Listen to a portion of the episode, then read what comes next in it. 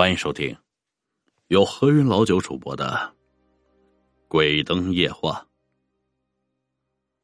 爷爷呢是干吹唢呐这一行的，这从小的时候就开始学习。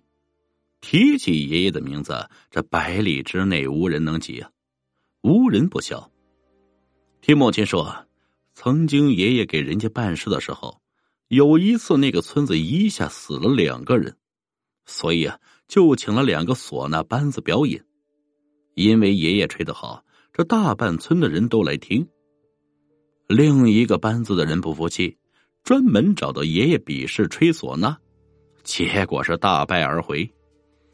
爷爷的名声呢，就是那个时候被村民们传的是越来越响。人有名了呀，事情也就多了起来。这找我爷爷办事的人，那可是络绎不绝。这用我奶奶的话说：“咦，咋一点都不消停啊？”因为爷爷办的都是些红白事儿，出门呢这也没有个点儿，回家时也是看情况而定。这经常性的半夜回家。古人说的好啊，常在河边走，哪有不湿鞋？夜路走的多了，总会遇见鬼的。这次讲的就是爷爷一次办完事回家的经历。说出来，让大家听听，最好会心一笑。你们开心啊，就是我这个朋友最大的愿望。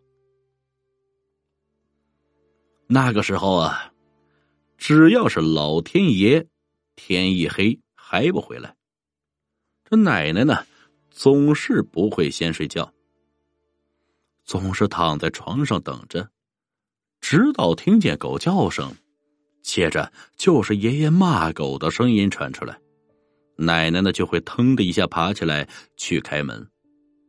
这样的事情啊，在我母亲的记忆里特别的清楚。母亲记得很清楚啊，那一天，爷爷早上去办的红事下午老早就回来了，还带了一些纸包着的糖果给我妈妈吃。回到家里没有停多长时间，邻村的一个大爷就叫我爷爷去办事说是啊，他们那里走了个人，让我爷爷去。待遇那时候算是不错的了，给两包烟，二十块钱。爷爷正准备拿着家伙出发，我奶奶知道了，就是不愿意让爷爷去，因为在我们那里啊，一天不能办分事分事啊，就是说办了红的就不能再办白事了。如果没有办法赶上办分事的话，也有一个办法，就是办事期间不可以看见走了人的脸，身上要带着花木子。花木子呢，其实就是桃木、洋火、灶台纸。爷爷也知道不能办分事啊，但是呢，这家给的活钱不少啊，又不舍得不干。再说，这种事情也是很少能遇见，也就没有往心里去。拿着这几样东西就出了门。后来听妈妈说，爷爷那次做事也很顺利，吹了两场。吃了一顿饭就回来了，可事情就是发生在回来的路上。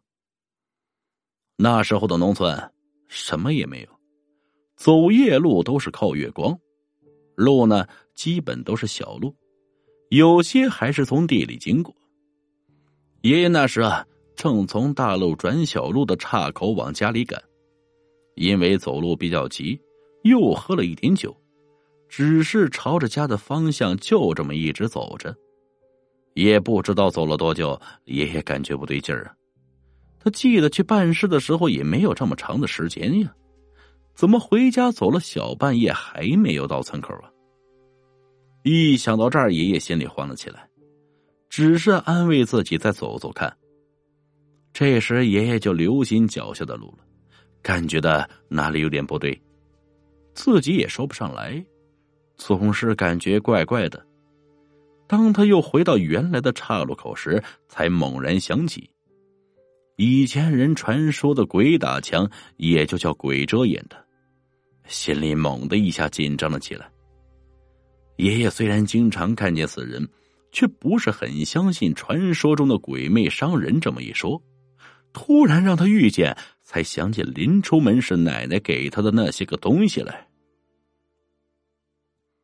在平常，这些东西啊，那也不是很起眼。到了这时候，好像整个人的希望全部寄托在上面了。爷爷不知不觉点了一根烟，从不知所措的状态慢慢平静下来，慢慢回想起以前听说防鬼辟邪的办法来。以前，只是那个说桃木可以辟邪，不知道怎么用。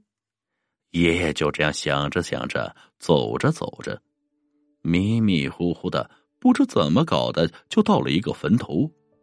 坟头后面还有几个花圈，这时爷爷清醒了许多。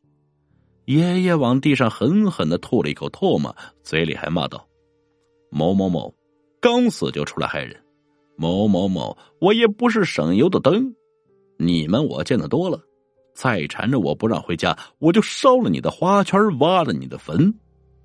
说着，就往花圈那里走，一边走一边掏着洋火。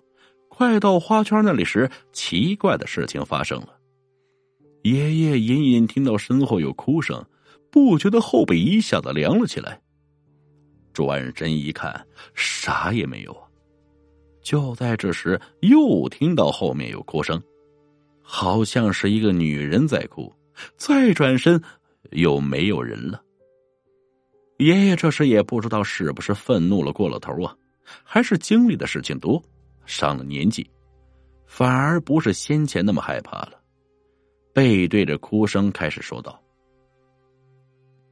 你要是有啥事需要我帮忙，你就别哭，听我说。”我要是说对了，你就别哭；说错了，你再哭。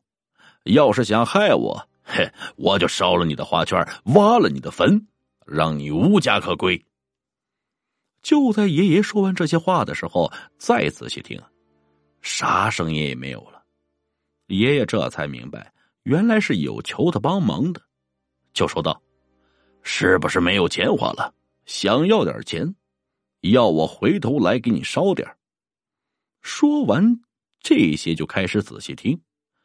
说来也怪呀，隐隐约约又听到了哭声。然后爷爷又说：“是不是家里有人让你放心不下？”说完，仔细听了哭声，没有了哭声。爷爷接着说：“是，是不是放心不下孩子？”还是没有动静。爷爷知道了原因，就接着说。我看看你是哪个村的，回头去你家里看看你的孩子，如果过得不好，我就帮你照看一下。说完这些，爷爷走到墓碑旁，看了看这坟墓的主人名字。我知道你是哪个村的，回头我帮你看看。你现在可以让我走了吧？说完这些，爷爷掏洋火点了一根烟，好像脚下的路清楚了不少啊。弯弯曲曲的直通大路，仔细一看，自己的脚印围着墓地已经转了不知道多少圈了。这后背又不觉得是冷的出了一身汗，心里想着啥屁事都能遇见。说着，走上了大路。就在大路的路边正走着呢，他借着微弱的月光，忽然看见一个影子在旁边跟着他走。刚开始吓了一跳啊。随即想到自己的影子，这心里放松了不少，没有刚开始的惊慌，而是啊一心想要快点到家。就在离村口不远的岔路口，一个不经意间又看到了影子在跟随，这次明显多了两个影子。爷爷呢，并没有理会身边的事情，只是加快脚步朝村里赶。就快到村碑边上的时候，隐隐听见前面好像在说：“快点，快点，来了。”另一个说：“等了好几个晚上，终于有个寄生的地方。”刚开始说的接着说：“老大，不对呀，他身上我感到有东西护着呢。老大，你比我饿，你能感觉到那个人身上带啥东西吗？”另一个说：“他身上应该是带着桃木阳火灶台纸。听到这里，爷爷就想撒腿跑，而就在这时，爷爷的腿不听使唤了，想动一下都难。还好啊，手还可以动。他不自觉的掏出了那几样东西，心里念着阿弥陀佛。这另一个鬼讥笑的说着：“平时不烧香，这会儿到。”先前的声音又说了：“老大，快点去点了他的壶，我好引他的魂出来。”老大说道：“不对，他身边怎么有同类的气息这么熟悉？我再仔细闻闻。”嗨，原来是哪个村的李谁谁，我以为是谁呢？现在我们都是一路上的。他今天破了真火，就是带着护符，作用也不大。你也想来拉垫背的，老大，我就说你在这里等着，你怎么知道他破了真火呀？这另一个说了，人活着的时候，头顶和双肩都有一把火，合起来叫三味真火呀。一般我们这些个鬼神的都接近不了，也该他今天让我们圆满。传说。这圆满鬼要是圆满，就是能吸够九个活人的魂，才有这么一次转生的机会。这几天我都在跟着他，一直没有机会下手。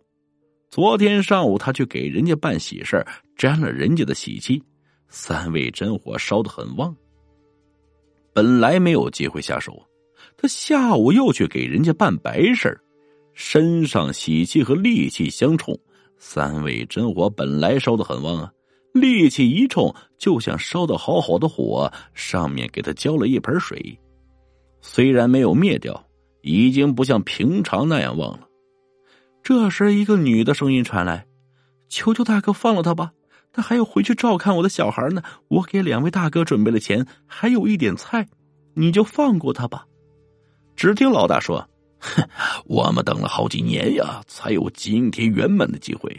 你是自然死去，有牛头马面接引，你不用担心投胎。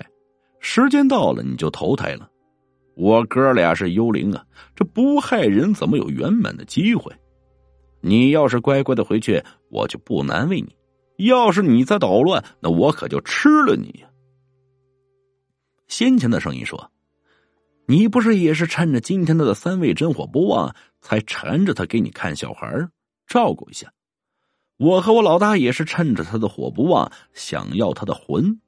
虽然结果不一样，但是都是有求于他。老大，别浪费时间，过一会儿天都亮了。求求你了，大哥，我家小孩孤苦伶仃，我给你做牛做马，你就可怜可怜我的孩子吧。滚一边去！爷爷听到这时候，知道又动手了，可恨的是自己的腿还是不能动。正在着急怎么办的时候，听到后面一个苍老的声音对爷爷说：“你把桃木围着你画个圈然后插在两腿之间的地上，灶台纸分成三份每份放在头上，双肩各一份，点着。”洋火记得三根一起划着，但是只能点一张，速度要快。爷爷刚画好圈就看见两个影子从前面慢慢的、有规律的移动过来。只听一声：“哎呦喂，妈的，你绊住我了！”咦，怎么他身上套着金刚圈啊？刚才都没有啊！就在这时，爷爷点燃了头上的灶台纸，随后肩膀上的纸也着了起来。就听见：“快跑啊！这是个行家，差点着了他的道。老大，老大，等着我呀！”爷爷这时一转身，一下子就跪在了地上，说：“哎呦我的，谢谢菩萨保佑啊！不知道你是哪路神仙救我，我回去给你烧香膜拜呀。”那个苍老的声音从遥远的地方传到耳边：“到时候你自己就知道了。”爷爷起身，才想起那个说话的女子，索性就问他：“刚才怎么不说话？”那女子是传来的，我们鬼儿不能。接下来，爷爷什么也听不见了。忽然，一声鸡鸣吵醒了寂静的他。哎呀，爷爷一个机灵，一翻身才发现刚才怎么睡在村口，才知道自己做了一个梦。翻身爬起来的时候啊，被什么东西给硌疼了。借着微弱的光线，他一看，地上插着出门时的桃木。仔细一看，这自己怎么躺在一个圈里边？身边还散落着用过的洋火头头。后来呀，爷爷去了邻村，找了女的那户人家，还真有那么一户人家。听村里人说，这个小孩子很可怜，母亲死了以后，父亲跑了，一个小孩住在破院子里，靠村里的施舍维持活命，饥一顿饱一顿的。爷爷接走了那个小孩子。把他送给了我们村没有孩子的老张头。老张头因为这事啊，没事就请我爷爷喝酒。对了，当爷爷走进他家里的时候，看到主屋门上贴了一张钟馗的画像，这感觉怎么那么的亲切呢？现在那个小孩都有孩子了，好像是。在三门峡市技术职业中学学技术，听说他们日子过得还说得过去。